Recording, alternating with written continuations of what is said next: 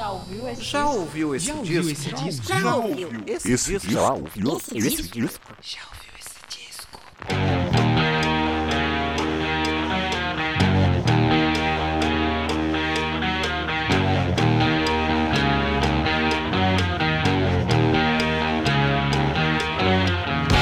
Começando mais uma edição do podcast Já ouviu esse disco? É essa pergunta que eu vou fazer pra você em todos os episódios desse podcast que fala sobre discos. Eu sou o Danilo de Almeida e hoje eu vou trazer pra vocês aqui um disco sobre uma banda que eu amo de paixão e por isso que essa semana vai ser semana de episódio duplo. Quando é a banda eu gosto muito da banda, não tem como falar de um disco só, ainda mais quando se trata dos nossos discos favoritos, é isso mesmo. Eu vou falar aí então de um disco do Kiss, né? É, como vocês sabem, já rolou episódio duplo do Iron Maiden, também é outra banda que eu amo de paixão, acho que as duas bandas que eu mais gosto. Falei sobre os dois discos aí do Iron Maiden e agora vamos falar sobre dois discos do Kiss, é isso mesmo. Se você não gosta de Kiss, paciência, volta semana que vem, que vai ter um episódio hoje na segunda e um na próxima sexta-feira. Semana passada tivemos aqui o Yuri Braulio falando aí sobre um disco do Franz Ferdinand. O episódio ficou muito bom. Agradecer todo mundo aí pelo feedback e agradecer o Yuri pelo episódio que, poxa, ficou muito legal mesmo. Só agradecer aí ao Yuri a participação. E na próxima semana teremos outro convidado, é verdade, olha aí. Hoje tem Kiss, sexta-feira tem Kiss de novo e na próxima quarta temos um convidado aí falando sobre um discão aí, talvez um dos maiores discos aí da história, né? E ele vai trazer aqui pra gente por que é o disco favorito dele. Porque se você não sabe, chegou agora, essa temporada do podcast eu estou abordando os nossos discos favoritos. Eu fiz uma lista aqui com os meus discos favoritos, né? E trouxe também alguns convidados para falarem sobre os seus discos favoritos. Já tivemos a Lady Sif, o Pensador Louco, meu amigo Léo Nossetti, agora tivemos o Yuri Brauli aí, e ainda tem mais convidado nessa temporada ainda por vir, é isso aí. Então, essa semana, quis em dobro aqui no podcast Já Ouviu Esse Disco, que eu vou falar sobre o álbum de estreia do Kiss, o auto-intitulado Kiss, né, lá de 1974, e talvez, galera, esse episódio vai ficar um pouco pouquinho mais comprido do que o normal, porque realmente é um disco muito especial para mim. Eu não consegui é, resumir ele assim, talvez em 10 minutos e 15 minutos. Então, esse episódio talvez vai ficar um pouquinho mais comprido. Espero que vocês entendam aí, mas que vocês gostem. Então, a pergunta que eu faço para vocês é: Kiss 1974, álbum de estreia da banda, já ouviu esse disco?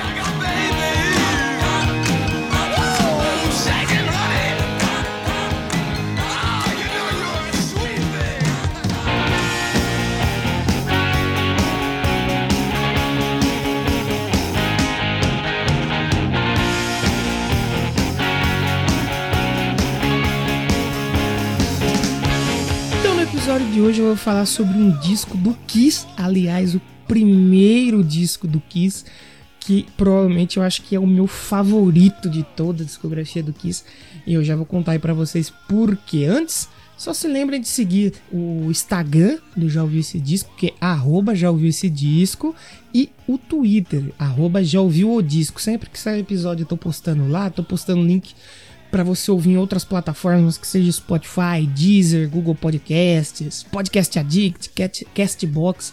Segue a gente nesses, nessas duas plataformas aí, Instagram e Twitter, que sempre tá rolando novidade lá. E também no Instagram mostro o disco da semana, se eu tiver ou o convidado tiver para mostrar também. E nessa semana vocês vão ver que esse provavelmente vai ser o único disco que eu tenho ele versão fita cassete, versão CD e versão vinil. Eu nem sei se saiu um Laserdisc desse álbum, mas se saiu eu vou atrás de comprar que eu quero fechar o pacote desse disco aí que eu gosto pra caramba. E quando eu conheci o Kiss, como eu já falei lá na primeira temporada, eu conheci com a Live 3, o Psycho Circus, foram os primeiros discos que eu ouvi, né? E só depois eu comecei a ouvir a discografia.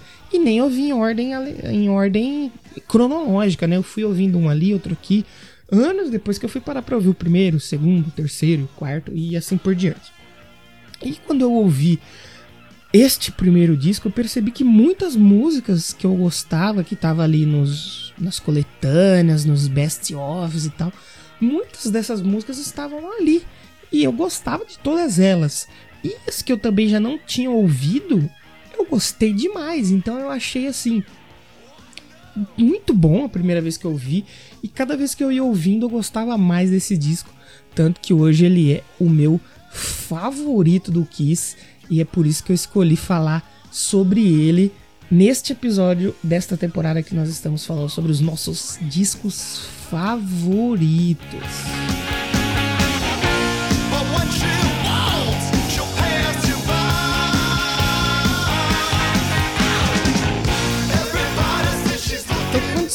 Em super-heróis hoje em dia, logo vem à mente os Vingadores, Liga da Justiça, Super Seres, quase divindades, né?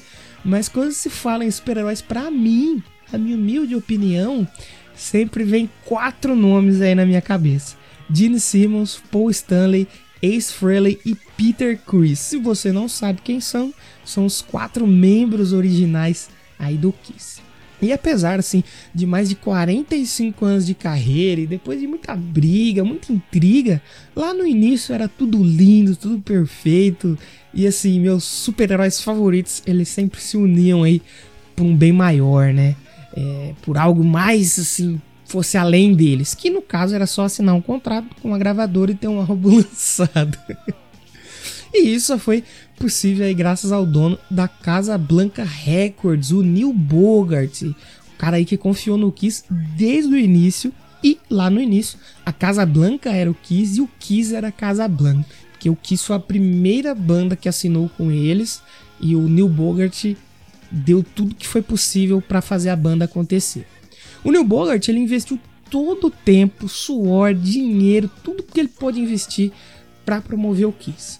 Ele já havia comandado outras gravadoras até com certo sucesso e agora ele queria levantar mais um negócio.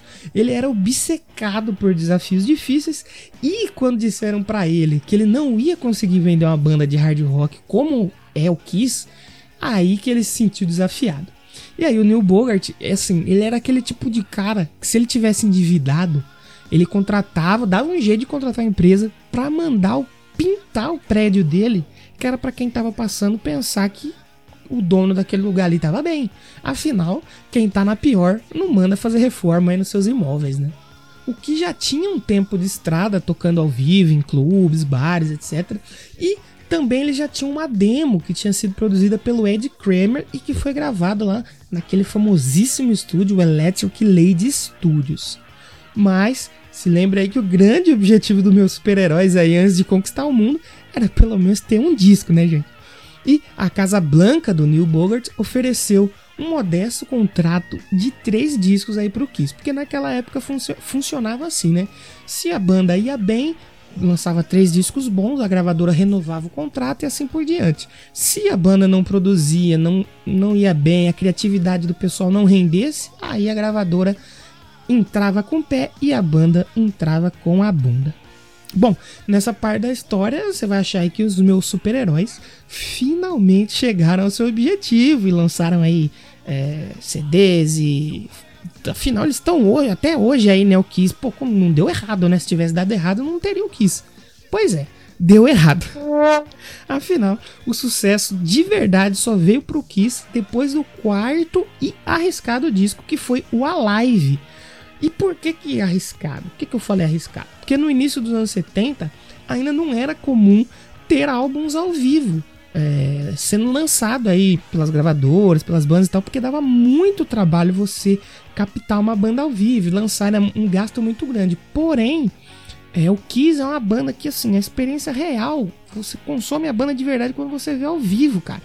E fez todo sentido eles fazerem um álbum ao vivo, e aí o Kiss estourou de vez pro mundo, mas isso aqui é papo para outro episódio sobre discos ao vivo e a gente pode aí falar sobre o Alive do Kiss.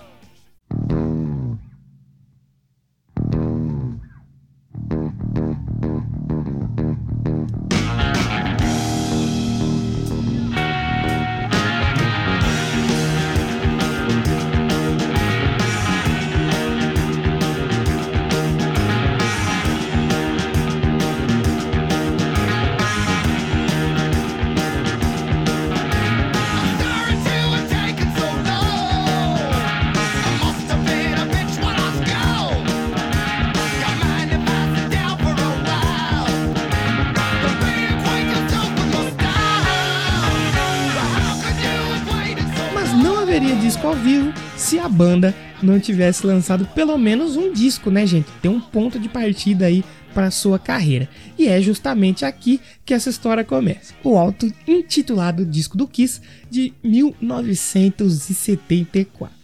Então, foi nesse disco aí onde os meus super-heróis trabalhavam sempre em prol aí do conjunto, sempre por algo a mais que seus próprios egos, né? Os egos deles não falavam tão alto aí no primeiro disco. Também droga não atrapalhava eles. Apesar de já terem algum consumo ali, ainda não atrapalhavam tanto quanto lá na frente. E eles eram assim, vamos dizer que todo super-herói tem um super sentido, né? Os super sentidos aí dos meus super-heróis eram tocar os seus instrumentos, correto? Mais ou menos, porque o Kiss nunca foi uma banda muito virtuosa, assim, os caras nunca eram, é, nunca foram exímios músicos, né? Porém, contudo, todavia, eles sabiam disso. Por exemplo, o baterista e o Peter Chris era um cara que, tipo assim, ele era muito fora do tempo, ele tinha muito problema com o tempo. E você pensar em um baterista que tem problema com o tempo é um pouco difícil. Mas ele foi aprendendo aí conforme a gravação do primeiro álbum, o pessoal que produziu foi dando tempo, foi ensinando ali para ele como que fazia, ele foi melhorando as suas super habilidades. O Gene Simmons, ele já tinha o faro de empresário desde essa época aí. Ele sabia que não estava apenas no ramo musical, ele estava lidando com o ramo do entretenimento. Então ele já era um cara que desde essa época já tinha esse, esse tino aí, esse faro para os negócios. Tanto que, mesmo depois de assinar um contrato com a gravadora, ele sempre continuava usando transporte público para ir gravar para ir trabalhar, né? E muita gente perguntava para ele, por que, você não pegava um táxi ou alugava um carro e tal? E ele dizia, a gente vai lançar um CD. A gente não sabe se vai dar certo, se vai vender, se não vai, então é bom eu manter as minhas economias aqui, porque se der errado, eu não quebro.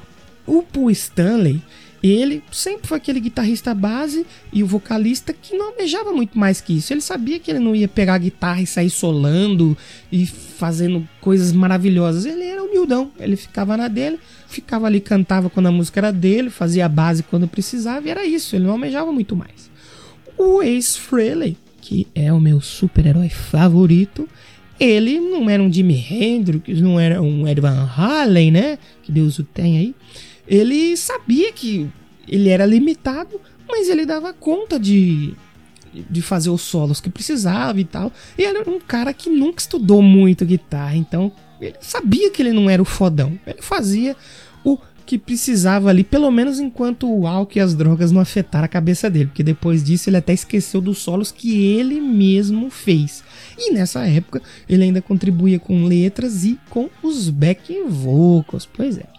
E assim, apesar de não serem músicos magistrais, né, grandes músicos, todos eles davam conta do recado que eles propunham a dar, que era fazer uma música crua, uma música das ruas, né, que soava tão bem no estúdio quanto ao vivo. E foi essa proposta que os produtores do disco quiseram explorar, entregar um disco que soasse verdadeiro, autêntico e não que o Kiss foi uma banda feita assim para vender a Casa Blanca, uma boy band aí, né? Então, isso que eles tentaram explorar no primeiro disco. Então, com a banda empolgada, com todo aquele glamour de gravar num grande estúdio empenhada em criar um ótimo cartão de visitas, eles entraram aí nas grandes salas de gravação do Bell Studios em novembro de 1973. E o álbum levou apenas seis dias para ser gravado e sete dias para ser mixado. Foi muito rápido assim. O Bell Studios ele ficava localizado em Midtown Manhattan, lá em Nova York, e era um dos melhores estúdios da cidade naquela época. Olha aí, o que já chegou com moral. Mas por que, que eles conseguiram se eles não tinham tanto dinheiro? Porque o Neil Bogart era um cara que já tinha um contato ali dentro por causa das outras gravadoras dele e eles conseguiram então o Bell Studios para gravar o seu primeiro disco. Apesar aí de hoje o Kiss ser uma banda aí que talvez seja uma das bandas que mais ganhou dinheiro na sua carreira, na época o salário para eles fazerem esse álbum foi de 75 dólares semanais. E o Gene Simmons, ele mesmo, como eu falei, ele já tinha o faro ali do empresário, ele já almejava grandeza. Sempre que alguém questionava ele no caminho até o metrô, do estúdio pro metrô, é, sobre tá ganhando pouco e tal, ele falava: Você tá vendo aquele prédio ali? Isso aqui é pouco para mim, eu vou comprar esse quarteirão inteiro. E hoje em dia, se ele quiser, ele compra um quarteirão inteiro de prédios porque ele pode.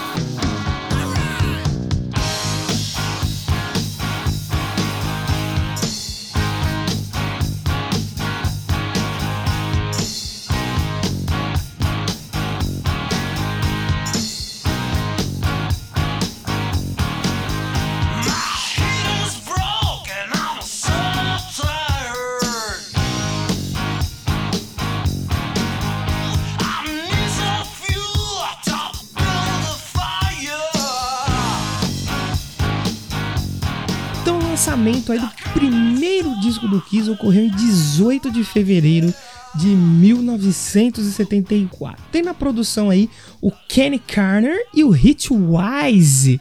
E como singles saíram A Nothing to Lose, A Kissing Time e A Strutter. O Kiss ele não era uma banda de ter, eles não tinham single, eles não almejavam ter singles. Mas o Neil Bogart dizia, tinha esse faro que precisavam ser lançados singles e tal. Então a banda veio com esses três. A Nothing to Lose é uma música que o personagem ali da, da, da, da letra tá tentando convencer a namorada dele a fazer. Vem aqui junto comigo no microfone. Sexo anal, papai. A Kissing Time era uma música que ela não estava inclusa na primeira prensagem original do disco. E depois que o disco saiu e o pessoal viu que estava com vendas baixas e tal. O, o disco foi reimpresso é, com a Kissing Time. Ele foi. Refizeram todo a, o merchan ali, tudo com a Kissing Time, que na verdade era uma música de 1959 do cantor Bob Riddle, que aí começou a trazer um sucesso pro disco. Porque a banda fez um concurso eles fizeram um concurso de beijo para divulgar o disco e divulgar a banda, né? Que ganharia quem ficasse mais tempo beijando na boca. Olha aí, eu nunca ia, não podia nem me inscrever nesse, nesse concurso aí, que triste. Bom, se eu tivesse que destacar uma faixa aqui, eu destacaria todas. É isso, acabou o programa, não tem mais o que falar. Mas, assim, eu, eu, realmente gosto de todas as músicas desse disco. Mas se eu pudesse contar alguma historinha para vocês aí, tem a Strutter, né? Que foi um dos singles, que é um som baseado lá no. numa letra que o Gene tinha escrito pro Wicked Lester, que era a banda que ele tinha antes com o Paul Stanley, antes de fazer o Kiss. Assim como tem a Let Me Know nesse disco também, que veio também de composições do Wicked Lester. Tem a Love Theme From Kiss, que é legal, essa música, ela era uma música grande, assim, tinha mais de 8 minutos, se eu não me engano, que chamava Acrobats. Só que é, eles queriam uma música mais, vamos dizer assim, apaixonante pro disco, uma, uma baladinha. E nesse trecho que foi retirado da Acrobats, virou a música de amor tema do Kiss, que é o nome, a Love Theme from Kiss, bem legal. A Dulce também, a primeira faixa aí do Live 3 que eu falei lá atrás, que foi um dos primeiros discos que eu ouvi da banda e me marcou bastante. E é a faixa que a banda abre a maioria dos seus shows aí, tanto que a primeira vez que eu vi o Kiss foi com eles tocando a Dilce, né? Foi a primeira faixa do show lá em 2009, então por isso que a Dilce mora no meu coraçãozinho. A Coldin que você tá ouvindo aí no fundo ela é uma composição do Ace Frehley. É isso aí, o meu super-herói favorito desse time aqui. Ele compôs ela no metrô, ele tava indo pro, pro estúdio e tal, tava com um caderninho ali que ele usava, e ele escreveu a letra ali rapidamente. Só que ele era meio inseguro para cantar Coldin, até para cantar qualquer música, e ele passou, acabou passando pro Dini. Depois, mais tarde, saiu uma versão ao vivo com ele cantando. Ele também regravou agora pro CD Oranges Volume 1, que ele lançou em 2016. E, e, e também é uma das minhas faixas favoritas aí do Kiss. É, Coldin, ela se refere ao efeito estimulante que o gin gelado supostamente exerce sobre o impulso sexual masculino. Olha aí, papai. E, e a canção ela dá essa, a entender assim que o gin gelado ele é a única coisa que pode manter um casal junto, né? Mesmo estando ali num relacionamento conturbado, você tomou uma dosinha de gin gelado, você pum, vai pra cama com a sua namoradinha. E Coldin também é o nome de uma banda cover muito conhecida do Kiss, que tinha nas guitarras um rapaz chamado Tommy Taylor. E hoje o Tommy Taylor saiu da banda cover do Kiss e foi tocar no próprio Kiss. Vai vendo a moral desse rapaz aí.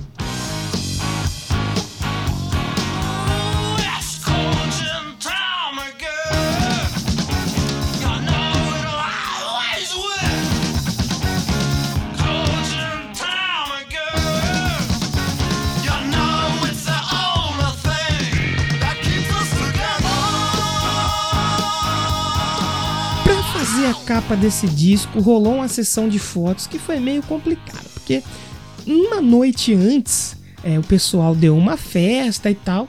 Quem ia trabalhar nessa sessão tava todo mundo lá, aliás, a banda, menos o Paul e o Dini que não, não encheram a cara, né? Porque eles sempre foram muito restritos quanto a isso, sempre foram muito. É, vamos não dizer certinhos, mas eles nunca foram de, de bebedeira, de drogas e tal. E todo mundo foi fazer a, a, a foto da capa louquíssimo né?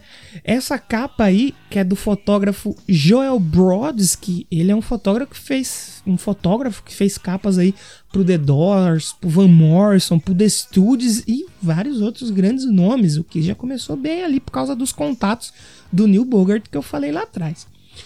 O, o, o Gene e o Paul, ele queriam fazer a melhor maquiagem possível para a capa daquele disco. E ficaram ali horas e horas e horas trabalhando, né? Tanto que o fotógrafo chegou uma hora que ele falou: Viu, se vocês não sair daí e vir fazer essa foto, eu vou embora e não vai ter porra de capa nenhuma. Todo mundo fez ali sua própria maquiagem. O Ace até jogou um spray prata no cabelo para tentar surpreender a banda, né? O resto da banda. Só o Peter que precisou de alguém aí para ajudar ele se maquiar. Por isso que a gente vê o tamanho da diferença que ficou a maquiagem que ele tá nessa primeira capa e as outras é, que ele usa pro resto do, da carreira da banda é bem diferente. Quem fez foi o David Bird e ele queria que ficasse um tom mais felino. Eu acho que ele errou um pouco, sinto muito informar você. O Stanley, ele só viu a capa pronta no dia que já estava lá no escritório da Casa Blanca para eles é, fazerem a prova de impressão. E ele não gostou da capa. Porém, o Gene Simmons adorou. Ele achou que aquilo mostrava para que o Kiss veio. Eu vou falar assim bem a verdade que eu gosto, mas com ressalvas. E essa capa, ela faz uma referência aí ao segundo disco do Beatles, o With the Beatles. Faz uma referência de longe assim, mas tenta lembrar um pouco porque todos eles ali eram muito fãs dos Beatles. Bom, com o lançamento do disco, a Warner Bros, né, que era a verdadeira dona da Casa, da Casa Blanca, né? Casa Blanca era um braço da Warner Bros. Eles falaram que não queriam nem saber de banda com maquiagem e fantasia sendo associado à marca deles. Eles ficaram muito puto. E o Bill Alcoin, que foi o empresário do Kiss, uh, e o Neil Bogart, eles bancaram a bronca. Eles falaram: não, vai ter porque esses caras são bons, esses caras vão render frutos aqui pra gente. E o Kiss também se recusou a tirar a maquiagem, a fantasia, se manter fiel ali ao que eles acreditavam. E é claro que a Casa Blanca perdeu o contrato com a Warner. uh, o Kiss, eles foram em muitos programas de TV para divulgar esse álbum, tanto que tem um clássico aí, se você procurar o Gene Simmons ou Kiss no Mike Douglas Show, é um bagulho assim sinistro. É a mesma coisa que você pegar, vamos botar assim, o Kiss no programa talvez no programa da tarde da Palmeirinha ou no, no caso de família. É um bagulho que não tem nada a ver assim, mas que naquela época foi feito aí para divulgar o disco e meio que deu certo, porque era meio chocante ver eles ali, né? Na, na TV, tudo com maquiagem, com aquelas roupas, diziam que encarnavam mal e tal. Então isso chamava muita atenção para a banda. A primeira tour, então, do Kiss pelos Estados Unidos aconteceu aí finalmente depois do lançamento do primeiro disco. Como eu falei, eles eram uma banda que tocava mais em, em bares, em clubes, e aí agora finalmente eles saíram por todos os Estados Unidos e conseguiram vender 75 mil cópias. Só depois, lá na frente, que acho que até por causa do lançamento do Alive, como eu falei anteriormente, que eles conseguiram aí vender mais de 500 mil cópias. Hoje o Kiss é a banda americana que foi mais certificada com disco de ouro na história. Ninguém ganhou mais discos de ouro que o Kiss. E a All Music deu quatro estrelas e meia para esse disco aqui. Olha que maravilha. Concordo, quase que eu concordo, porque para mim é cinco esse disco. Mora no meu coração, não tem como eu falar desse disco aqui. Eu não conseguiria falar desse disco em 5 minutos, em 10 minutos, porque eu realmente gosto muito desse disco.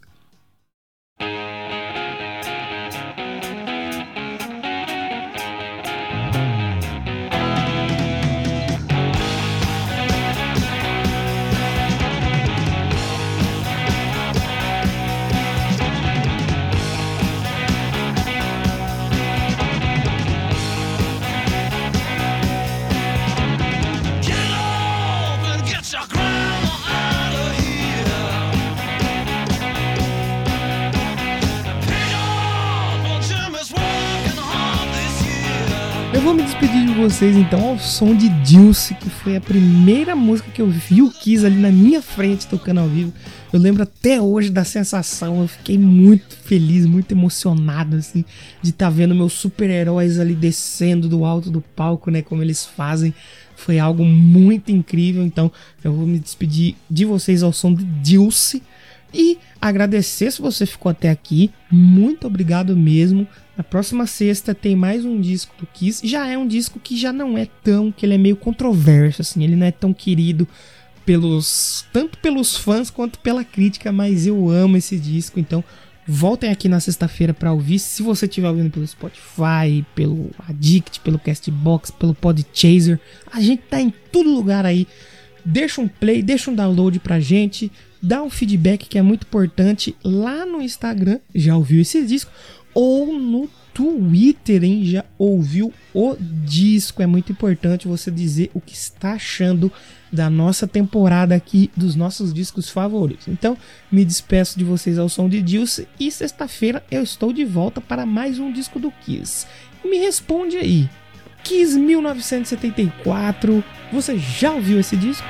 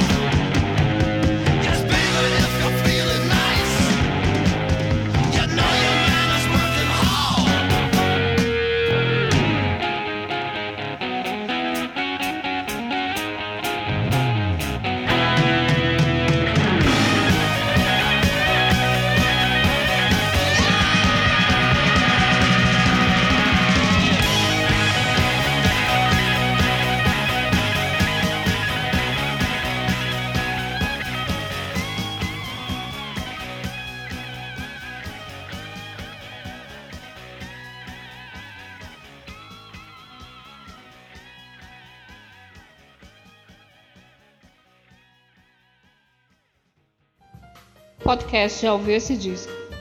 Roteiro e edição por Danilo de Almeida.